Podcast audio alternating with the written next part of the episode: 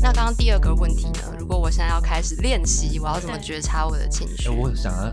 就是稍微自我揭露一下。对呃，我觉得新会其实观察我很对啦，我确实很会隐藏自己的负面情绪。那我小时候其实脾气非常的阴晴不定。我小时候，哎，讲这个要不要十八禁啊？怎样我小时候情绪一来，我会揍墙壁那一种，嗯我的手常常都是血，关节上面都是血。那我也曾经拿刀子割割过自己，对我们要消音吗？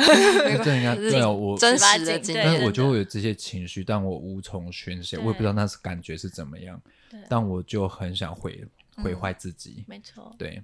哎，对啊，就会有这种状况，但我当时不知道该跟谁说，我甚至不知道我为什么会这样。嗯那当然我知道可能原因是来自我不被认同，因为嗯我前面不是说我你要让你的家人放弃你，对，你首先要先放弃自己。但我当我放弃自己也被放弃之后，我又感觉自己不被爱的感觉，所以我就会有这样的情绪。我觉得那是一个，你如果要参考我的生存策略的话，你必须经历这一段的过渡期。有这个副作用啊。对这个副作用当然就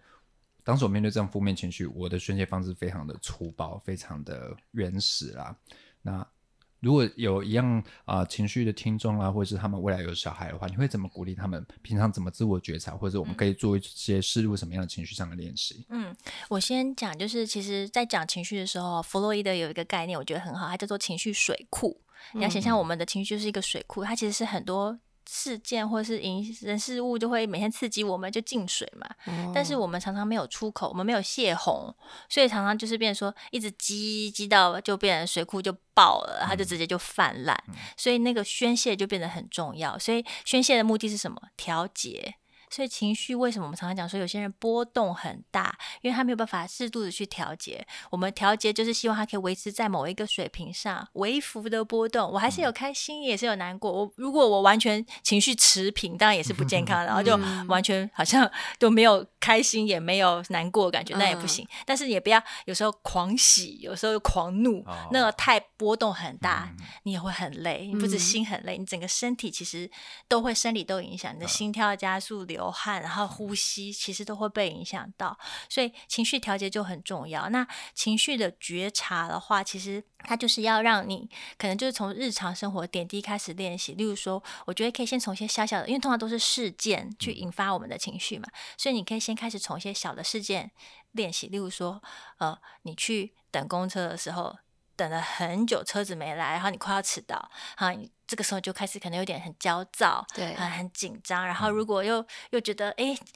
我等下又要迟到了那种感觉，所以你就去感受一下你当下的那种东西。哦，原来这个就是一种很紧张、很焦虑的感觉。然后或者是说，假设你今天有一个东西，老板已经叫你要交了，今天是截止日了，可是你的前一手一直拖延，还没给你。然后你现在又被上面催了，那你卡在中间，你会一个很紧迫，然后你要想说，我要去骂那个人吗？还是我应该等一下又要换我被骂了？你我会有打他，对，会打他。对你先去在那个情境底下的时候，你因为事件出现了嘛，所以你就可以先去静下来去想说，哎，我现在的感觉是什么？这时候就是先去侦测自己的感觉。那当然，近期这几年很红的就是在讲正念。正念它其实它就是有点是从东方禅学或佛教引入的，它其实很强调就是那个觉察，叫做 here and now。现在，此时此刻，所以那其实这个概念的话，因为太多人讲有点过度吹捧，所以其实我也不是希望说哦每个人都是正念，但是我觉得那个 here and now，它在心理治疗上是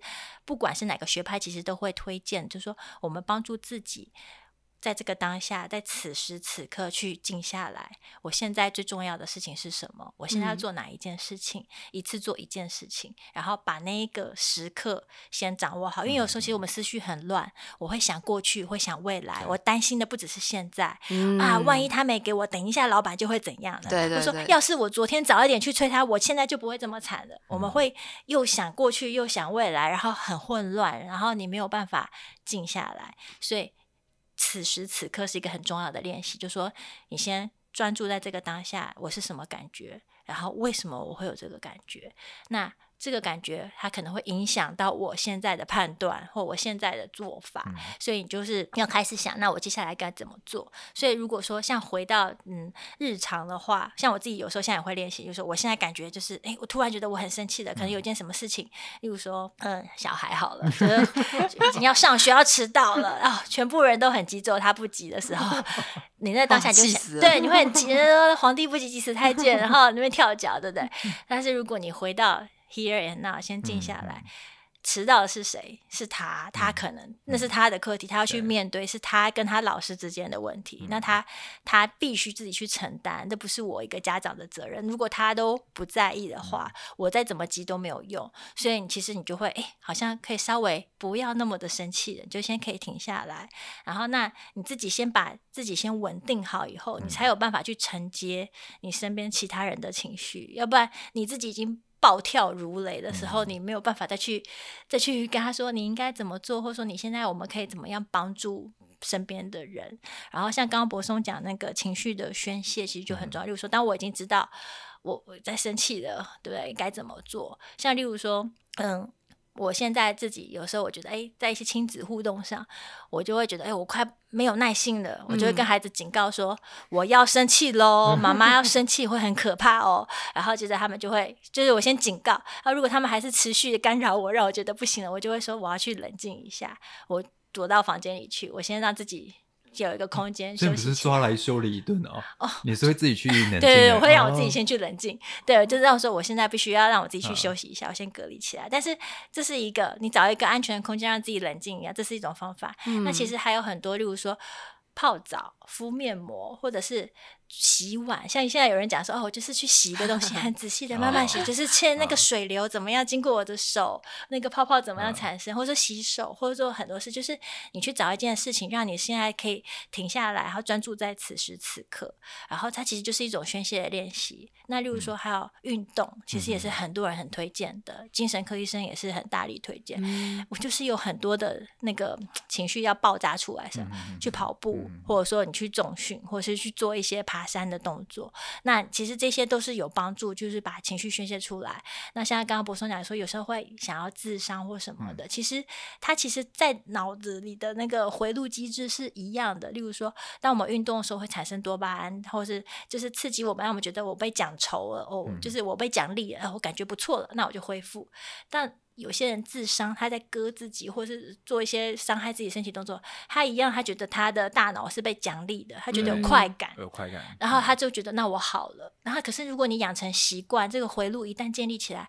他就会陷入同样的行为模式。呃，当我很生气的时候，我就要去伤害自己，然后接着我会觉得我好一点的。嗯那我们要把那个东西切断，所以我们要给它连接。你就说，当我很生气的时候，我可以，例如说去做一些别的事情，然后让自己有一些新的宣泄的管道。嗯我这边想要问一下，就是刚刚立心这个方法听起来比较像是说，当我那个当下，比如我很生气的时候，我要去做什么事情让我不会就是爆出来，我可能是在调节它。嗯但是，呃，那我要怎么知道说我为什么会这么生气？就以防我下一次遇到同样的事情，我还是只能让它爆出来，或是我还是只能再去转移注意力。但是好像这件事还是会持续发生。对，其实新会讲这个就是更高层次的，就是我们有一个后设的认嗯知，就是说，当我通常我们在当下可能很难去去理解，有时候就是情绪出来了，但是通常你可以隔，例如说几分钟，甚至一两天、几个小时，嗯你再去回想，有时候去做一些回想，就说，哎，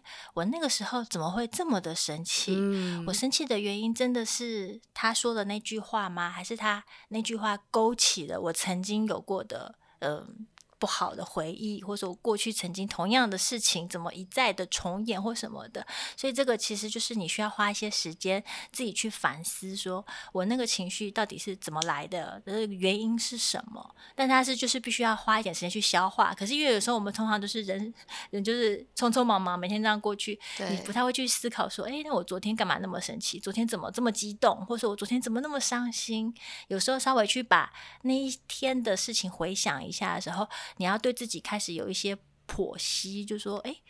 对我那时候之所以会这么生气，其实我不是因为生气他，我是因为生气我自己啊！我不应该 那个时候太心软，或是我那时候怎么就是这样子放过他，或者放过自己，或什么，就是你会有一些自己的一些情绪的变化。嗯，再讲一个例子，例如说，像有些父母他们可能在管教小孩，他骂孩子的时候，其实他们骂的不是小孩，他骂的是自己。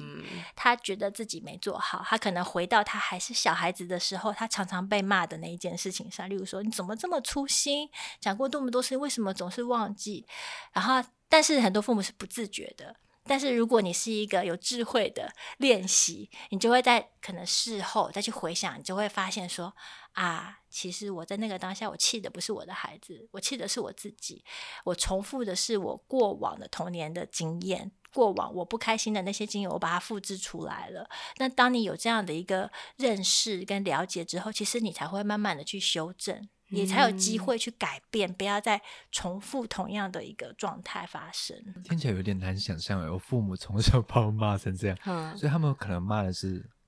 他们当年的小朋友时候的自己。对。不过刚才丽贤讲到说，我们如何去做情绪上的宣泄相关的练习。我个人其实早年情绪真的非常糟，就是那种火爆到。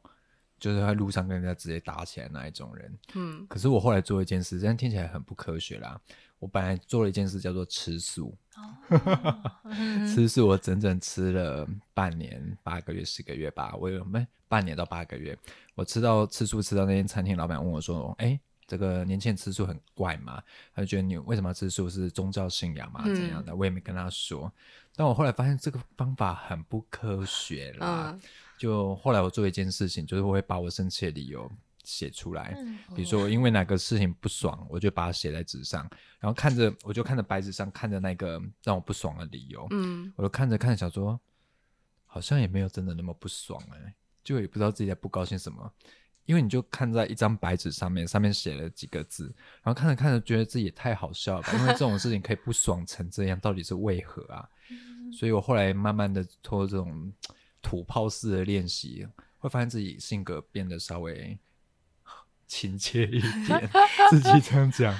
其实博松这是很好的方法。其实有些心理师确实也会给他们的个案类似的建议，就说你要把一些让你不开心的事情，你要记录下来，然后我们再拿过来讨论，说为什么这件事情那个时候会引发你这么大的一个情绪。因为我那时候情绪已经大到我觉得我自己有人身安全了，就是你会情绪大到说在路上跟路人直接对干起来这种状况，我觉得好像。不太妙，嗯嗯，所以我就会想说，那就把自己不爽事情写下来，因为我一直相信说，你一定要把事情写出来，或者把你的想法写出来，那才是完整，才是真正你的想法。对，所以通过这个练习，忽然觉得，哎，就会觉得，哎，好像蛮可笑的，怎么会这样啊？就写出来之后，就这样，对，白纸黑字三个字，或者你讨厌的人看一看，说好像。没那么没那么值得生气，没那么值得生气。对，这是好方法。对对对，而且其实有一些像我们现在有时候会，例如说，假设是大学生，我们在跟他们物谈的时候，我们也会做一些练习。例如说，他写信给国中时候的自己，写一个你当时候遇到的困难，然后如果以你现在的状态，你怎么去？鼓励或是安慰或是建议，那个时候的自己，你会怎么去看待？然后其实通常在这样的书写练习的时候，就会发现说，很多你以前或者说你在某个当下觉得很执着过不去的那些坎，在事后你放大或放远去看，就发现哎。其实没有那么的值得纠结，但是它其实就是需要一些练习。所以博松那个方法看起来像土炮哥，其实是 好方法，而且其实我觉得的确有用。嗯，就它可以让你的想法变得比较。清晰一点，对，就不会一直被情绪是整个掩盖的状态。对，没错。哎，那如果新会可以写给国中自己，你要写什么？我跟你说，我刚刚是要分享这件事。我之前大学到出社会有一段时间，我在接受心理咨商，然后那时候我有跟我的心理师说，我有一个困扰，就是当我遇到别人否定我，或者跟我说“哎，你怎么做会更好”的时候，我的反应会非常的激烈，就我可能会觉得。你为你为什么要这样批评我，或是我是不是很糟？你才要不要指我？不是不是不是你不是你不是你，我的手势习惯手势这样。然后我就有跟心理师说，我好像有这样的困扰。那他就问我说：“那你小时候是不是是跟你小时候有什么事情有关吗？”然后他就叫我抱着一个东西，然后跟他说：“哦，这个就是小时候的心会。他小时候是不是受过什么伤？你要不要？”跟他说说话，这样。嗯结果我就看那个抱枕，然后我就哭、欸，我就爆哭，然后我就发现说，原来是我小时候可能家里对我的关心没有那么多，他们可能把一些心思放在别的地方，然后我就会觉得是不是大家都不关心我，大家都不爱我，大家都不认同我，所以会在后来变成说，即使是一件很小的事情，我也会。他呃，心理是觉得我会连接到小时候的那个自己，然后就会觉得很受伤。但其实现在的我已经不是以前那个受伤的我，但是就要把他要告诉那个受伤的自己说，你现在其实已经没事了，嗯然后才能够，我那时候才比较能够从那个情绪里面解套，跟听友分享一下这个经验。啊，然后如果我要写信给自己，我还真不知道写什么欸。他说：“我说你很帅。嗯”嗯，但我我个人，比如说我现在如果情绪来了，我过去会用这样的方式去处理，但我现在好像我自己觉得这样哦，我觉得我今天一直很不要脸在讲自己怎么样。我现在会做一个做法是，我会让情绪通过我，嗯就你就通过嘛。我知道情绪来了，我挡不住它。那我知道这件事我很在意，我一定会不爽，一定会爆炸。可是我会让它通过我，诶，就我是一个 USB 或是一个媒介之类的，你就通过我，你就过去。那我感受到我的情绪，可是我不会让它留下来。嗯，对啊，我是不是进入到人生的新境界了？对，我觉得你又成长了，嗯真的很好。因为其实你在讲那个通过的时候，我觉得很棒，因为你不是储存，你不是一个硬哦碟，你把它全部累积在自己里面，然后存起来，然后不知道哪一天要爆 发。对对对，储存空间已满，就是我们就是让它通过。嗯然后有的时候我们也不要抵抗它，因为有时候太长时间，我们嗯可能会想抵抗这个情绪。我不要生气，我不要那么难过，我不喜欢这些负面情绪。我们把很多东西都直接归类，它叫做负面。对，可是有时候我们其实是需要一些这种的，就是他们可能帮助我们说，因为你要有低才会有高嘛，你不能说全部也都抵抗它、抗拒它，然后或是就说呃遮住不看，就说没有，我没有生气，我没有难过，就都在压抑。所以其实就是让它通过，然后你就是疏通了这种感觉以后，你其实就就会畅通了，有吗？对我觉得你的比喻很好，对啊。可是我觉得柏松这个境界太高了，不是每个人都可以达到的。对，因为比如说像立新刚刚说，我们就会压抑，我们就觉得我不可以生气，我不可以难过。那是不是也是来自于一种像你刚刚说，大家对负面情绪的一个排斥感，嗯或者是像我们现在常见一些迷思是说，之前有人说过得忧郁症的人就是不知足，或是有的人像我当初要去咨商的时候，我也会觉得怎么办？我是不是没救了？或是我现在走进这个地方，是不是表示我是一个不够好的？女儿不够好的学生，我才要进去这个地方，然后就会有一点，我相信有的人会因此而不敢去，或是因此对自己的评价更低落，但是这应该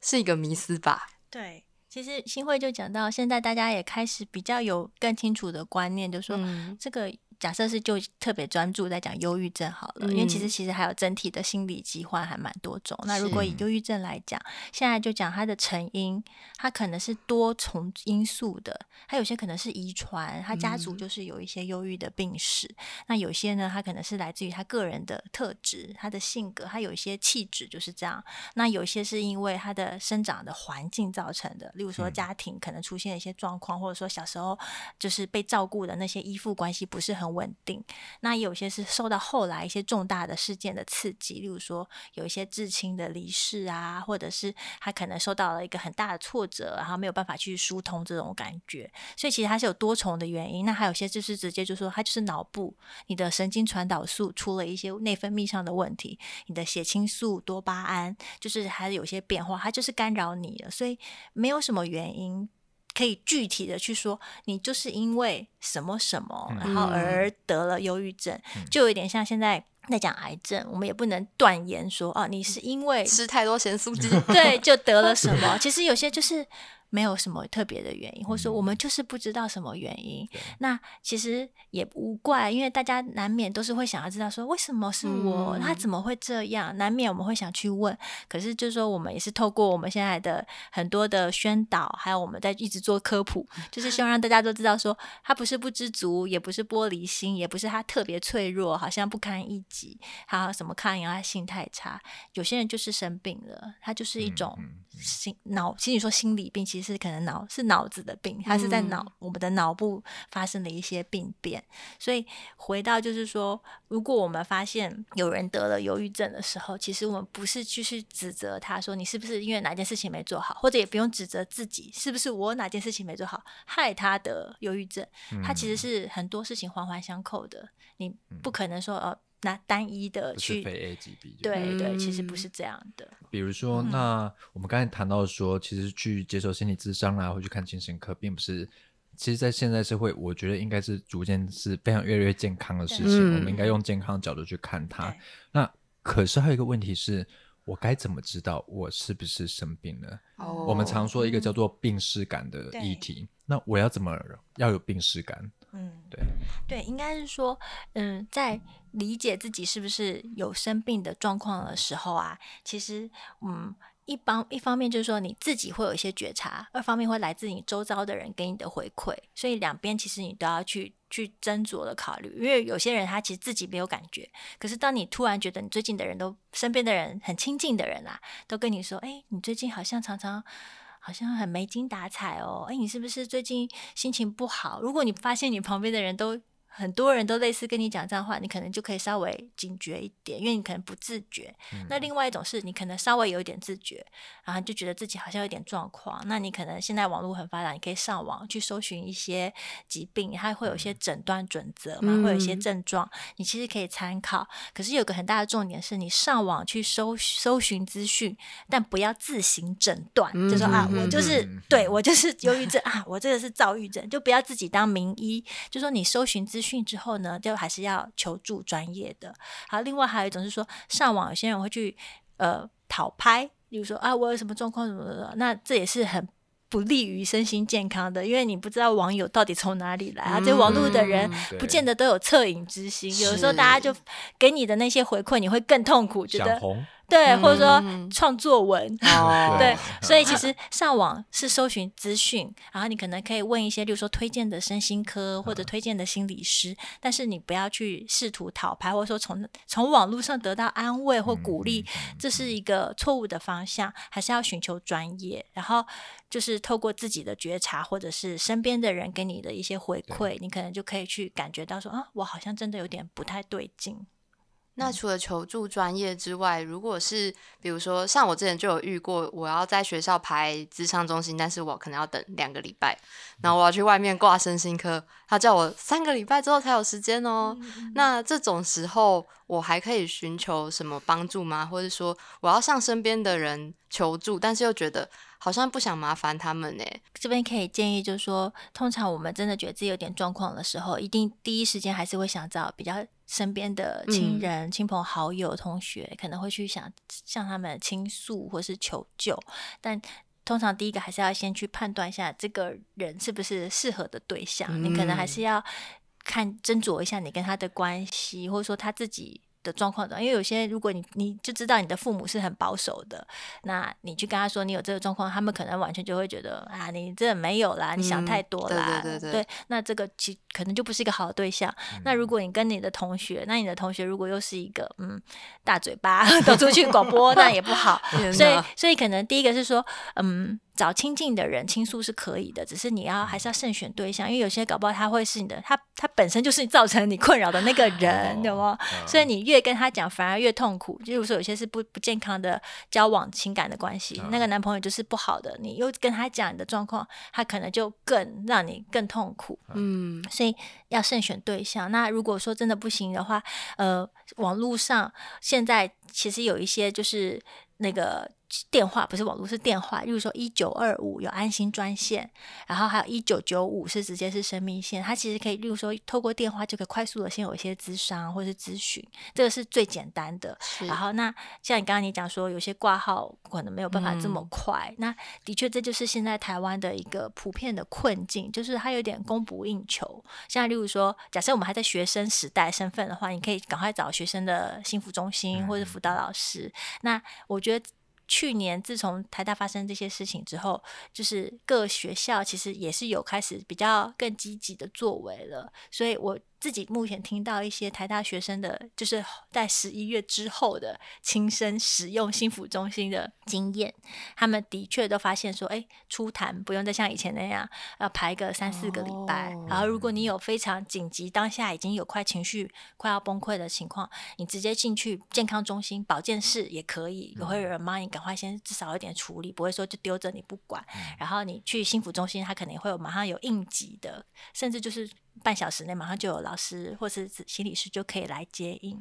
所以其实是我觉得有有变比较大家更重视这件事情啊，这是好事。只是说的确资源供应上还是真的是不够的，所以嗯有一些现在大家也会说，嗯。你要么就自费，对不对？因为你可能健保会排很久，那要不然就自费，或者是说，还有一招就是最简单的，可能就看书自救。现在其实房间很多心理相关的书，其实我觉得是很多，它也很好。那有些时候你紧急可能还找不到一些答案的时候，透过一些阅读，你也可以帮助自己去厘清一些，哎、我这是嗯什么情况？哦，原来很多人跟我有一样的状况，我不是特例，我不是那个孤单的那一个人，所以还是有一些做法，透过电话，然后透过正确适合的亲友，然后还有一些书籍的阅读。那网络上的搜寻资讯就是慎选，然后不要嗯去讨拍。我觉得还是有一些管道可以让自己在比较短，在那个专业咨咨询还没有办法。唾手可及的时候，可以稍微先救急一下，但嗯最终啦，我觉得专业的身心科或是心理咨商所还是最好的一个帮助。是，还有一个就是可以看名人堂的 曾立信的专栏。谢谢，谢谢。对，嗯哇，不过我觉得今天谈下来之后，其实我觉得过去我们可能在书上啊、网络上看到很多操作的方式，可是我常常觉得说，回到现实生活中，那个只是一个大方向的建议。其实你现实生活如何操作上，都要随着现场的状况还有个案情境再去做调整啊。所以我觉得，如果大家在身边遇到有同事啦，或是有同学这样的状况，不妨就保持开放的心吧，多学习，然后也嗯多让自己成长，然后就做好陪伴者的角色啦，就不要急着去 judge 别人。对，我觉得这个问题可能会是也是蛮利己的问题，因为我们很常去评论他人，去评价他人为什么会有这样，甚至自行在那边帮他抽丝剥茧，今天为什么会这样？